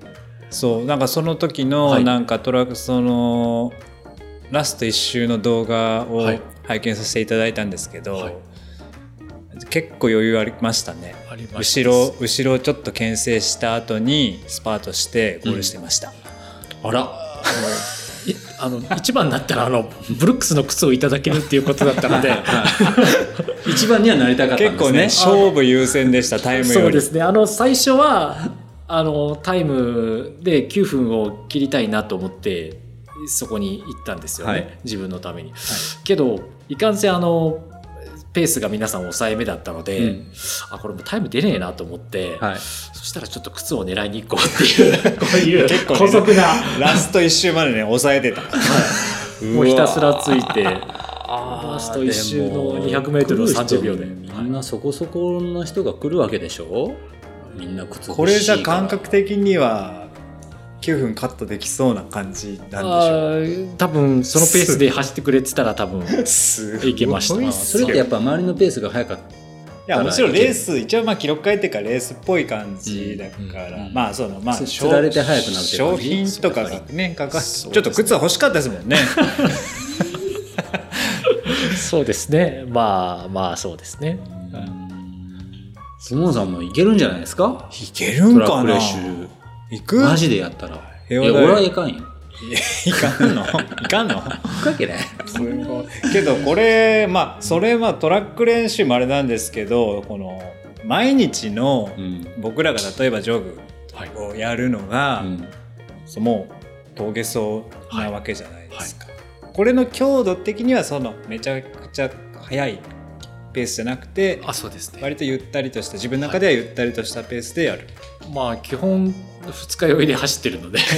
あはい。まあ結構飲むんですね。飲めますね。なので一気は気もまあきついないっぱい汗出るなっていう感じでそんなにはい普通です。で下りはトレランで何がきついかって皆さん下りで足やられると思うんですけど、はいやられまだすけん下りをとにかく下りだけは下りはもう衝撃かけながら。と、うん。はい、で下りの筋肉を鍛えるようにそこだけはイメージしてますけど。じいさんも言ってた。下りはいかに足を潰すかっていう、うん、そう。バンバン行かないとダメですね、バンバン足を壊してはい。いくっていうような。こないだも。言ってたけどそういうイメージなんですかね、うん。全然下りで足が持たなかったです。あー切りエビ。そうですね。そういう時はねタイヤ探すんですよ。ないもんねあそこ。タイヤ探すんですよ。だって 1000m も2分43秒ですよ。これは早いですよね。早いっすよ。早いですよ2分43秒って。ちょっとですね。これまあちょっと個人差あると思うんですけど、はい。これ走る時ってどれぐらい心拍いくんですか？いや僕そういうそういう数字的なもの全然わからないんですよ。心拍がどれくらいかっていう。やっぱりね。時計とかつけてないんですか？ああいうスポーツ系の時計あはあ一応心拍出るんですけど、ん。そういうのを分析したりしないですはい。僕もやめます。見ないですね。うん。めっちゃ見てるじゃんい。やめっちゃ見てる。いや多分科学的に自分を分析してった方が多分早くなるんでしょうけど。めっちゃ見てますよ。ね。え もうちょっとこうだとかねそのデータ見てねやれたはずとか言って言うじゃないですかね。そうそうそうやめよ いやでも僕らさこれあのポッドキャストを聞いていろんな速いランナーさん来てから話聞くけどみんなやっぱり速い人はこだわってないですね。うそうね。うん。それはあんまりそういうなんかかみんなね。を食うとかさなんか細かいことに気にしてないね、気にしてない。うん。やっぱもっと体感を大事にしてますね。皆さんこう自分の主観的なそうそうそうそう。あー感覚を。そうですかね、うん。うんやっぱじゃあ平地でなんかジョグみたいなことはほぼほぼされないですか？うん。そうですね。もうトラックで走る以外は平地は走らないですかね、うんねそういうところの強さなんです。まあそれはやっぱり出ますよね。日々日々のことだから、ですです。まあけど土日は絶対山には入るようにはしてますので、はい。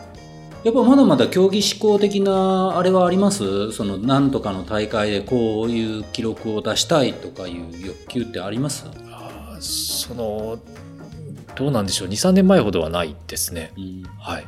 それよりも何かしら自分の決めたテーマでえー自分の限界限界というか、うんうん。楽しめる環境っていうところが大きいような気がしますね、はい。うんうんまあ、だからさっきの24時間とかね、うん。なんか別府さんもいろいろやってるじゃないですか,、うん。だからやっぱああいう話聞く方がちょっとワクワクするかななんかね。そういう山の楽しみ方あるんだとかさ。いやーすごい。すごいですよ。面白いですよ。ぜひ僕らもあの神奈川温泉旅行かなんか熊本さんに企画してほしいですね。いいです。ひたすらひたすらどれだけビールを飲めるかっていう。もう神奈川温泉で、えー次の日は鶴見一気道じゃないですか、ああなるほど行き登山ね、うん、でも途中でみんな吐いていくんですよ。ゲロゲロゲロゲロ吐いて。きついですからねあのあれやっぱめちゃくちゃきついでしょ。きついです。ただあの自分今もう行き登山ルートしか走ってないんですけど、あそこあの炎穂目神社登山口っていうのがあってそこからは山頂まで全く日が当たらないんですよ。へあーいいですね。99%こうトレイル広いうん高い木があるトレイルでもうめちゃめちゃ涼しくて、うん。えへえはい、いやでも本当しましょう。あの神奈川温泉でね。鶴見一気道、いいね、うん、で湯布岳まで行ってピストンで帰ってくるっていうのでもいいんじゃないですか？うんみんなでね、う。ん大分の山を案内してほしいです。うん。ん。ね。そう。それこそね、はい。絶お正対やっぱ。月やってましたよね。うん。はい、お正月に大分の山を案内してくれるあ本当？イベントがあったんですよ。うん、それなんかトップランナーの人しか案内が来ないんじゃないの？僕らはポッドキャストワークででお願い参します。加できます。か ポッドキャストワークで。あでもねいいですね、うんぜひぜひと思います。すごいなあこういう企画でねこんな長いのやりながらもこのスピードをキープしてるっていうのがうん。やっぱりやっぱちゃんとストイックにやってますよね。テーマ決めてね。ちょっとイメージできんな。フルマラソン走りたいなとかって思わないんですか？あ走りますよ。年間1本は走ります。あそうなんですね、はいよかったなんか。そんなん興味ないですとかって。いやいやいやいや。はい、マラソンも2時間30分切りを目指してやってます。ですよね、全然切れない2時間30分。まあけど2時間30分までは何かちゃん走っとけば大丈夫ですって別府さん言ってましたよ。そうですかね、うん。なかなかマラソン難しいんですよ2ね時間半は、まあ、何かしら走っとけばいけますよって言われてました。それってさ、なんかすごい人がさ、なんか、簡単に言うじゃないですか。うん例えば2時間30分切ってる人がさ、いや大丈夫ですよ。2時間30分以内にゴールすればいいんですよっていうのと一緒じゃないですか。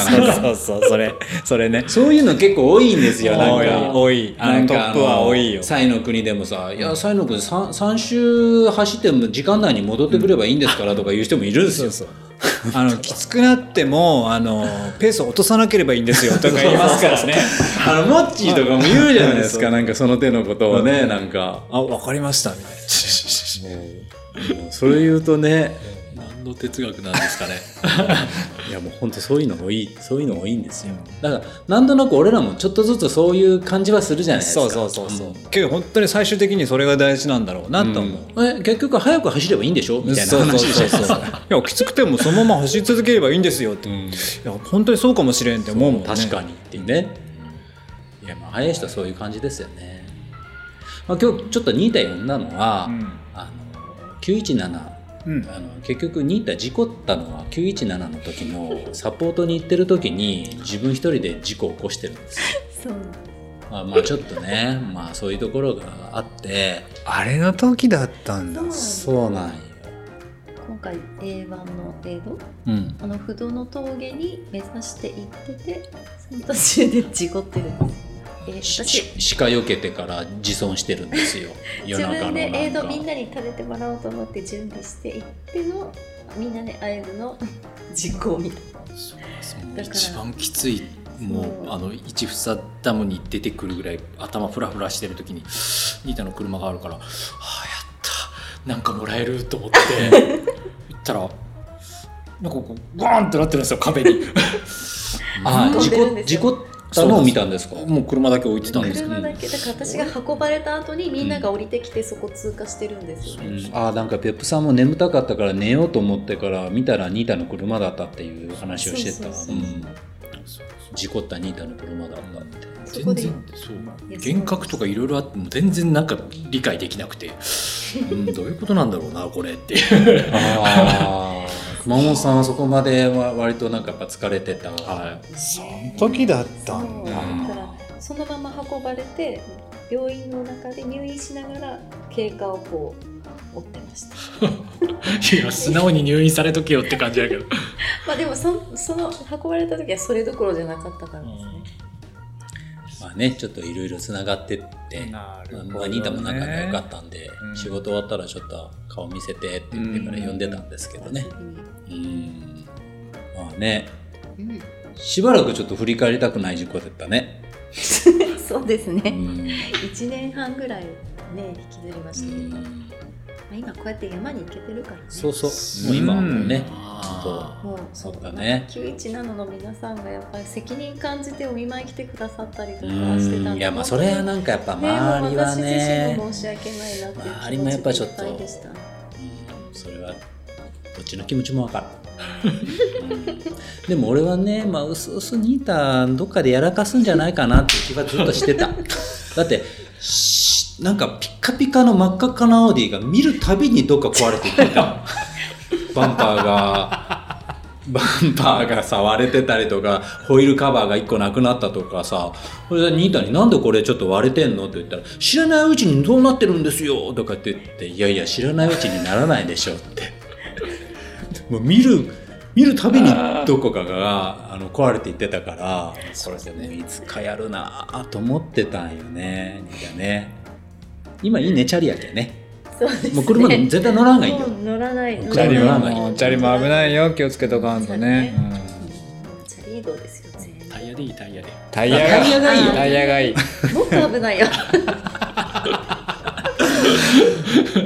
捕まる。い いやでももうでも結構なんかでも走れるようになったねですね。山だったら走れます。なんか衝撃が。衝撃が優しくて、へー。ロードだとダメなんですよ。ロードだとやっぱ15キロ行ったらもう痛くなっちゃう。ああ、なるほどね。うん。すごいと思うよ。全然歩けなかったよね。ね。うん。全然歩けなかったのにね。すごいですね。人間の回復力まあ、ということで、えーそろそろ締めたいと思います、うん。はい、えー今後のレースはハセツネと大分県民体育大会はい。のお二つはい。ハセツネ。説明は？ハセツネには思い入れがあるんですか？ないです。出たことはある。あ、えっ、と、一昨年1年間東京に住んでたので、ほうほう、そうなんですね。はい、コロナ禍の時に住んでて、えっ、と、ハセツネ30とハセツネカップはどっちもエントリーしてたんですけど、はい。うん、まあどっちもなくなるっていう大会自体が開催されないっていうなるほど、なるほでど。まあ、けど、まあ、ハセツネのコースは、まあ、毎週末行ってたような感じだったので、うんうんまあコース自体はですね、なんとかなるのかなって思うんですけどね。まあまあもうなくですね10月ですからねおお、楽しみ。いやーどうでしょうか。目標は？えーまあ、それは9時間は切りたいなとは思うんですけど、第一目標は10時間切り。はい。で、えーそのうまく転べば9時間も切りたいなとは思うんですけど、どうなんでしょうね。え九州のトレランの大会の予定はないんですか？そうですね。そのトラックレースの県民体育大会9月にあるんですけど、はい。一応やっぱスピード 1500m 走ですね 1500m 走がちょっとまあデリケートなレースなので、うん。トレイルとかでこうふ負荷をかけるとスピードが落ちてしまうんでですねなるほどそれまではそれに集中をしてうん山練習も最低限にはしています。うんなんでまあちょっとなんか九州の大会秋以降ってあんまりないですもんねそうですね。秋以降はもう自分ちょっとソロチャレンジをやりたいので、でそれで調整をしていきたいというところですかね。じゃあ去年2位になった、えー、上五島あ、川崎優也カップですねあ、そうですね。1月の あれけど食べる方がメインですから ね。僕らね今年っていうか来年行きたいですよ行かないねかんよ、あれは。あれはすごいですよ。ね絶対行かないかうんやっぱものすごい倍率になるじゃないのあれん。いや、なるっしょ。ね乗れんのかっていうああいやあれはちょっと行きたいなと思いますので、今回いろんなあのあれがパックがあったからですね、うん。あれが来年どこまでうん。できるのかっていうともあるんでしょうけど、あいや応援してますので頑張ってください。りがとうございます。1500の目標タイムはありますか？あ、4分10を切ります。早いですか、いや、1504分10ですよ。うん、あと1000メートルも行っとらないのあんた 行かないです まあ早いですね早いっす。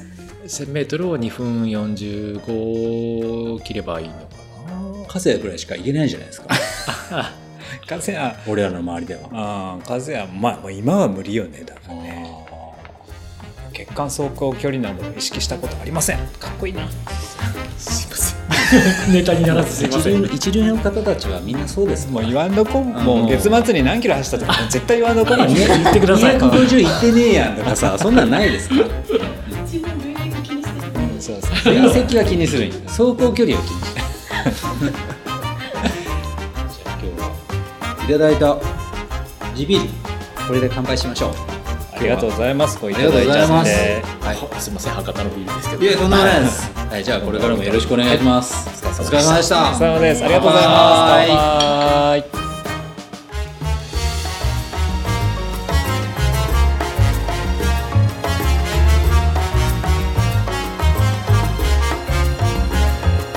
大分のセブンイレブンで卵蒸しパンを全部食べるっていう結構辛くないですか？24時間でやるっていや、それは、それ別府くんですか。なんか言ってましたね、そういえばね。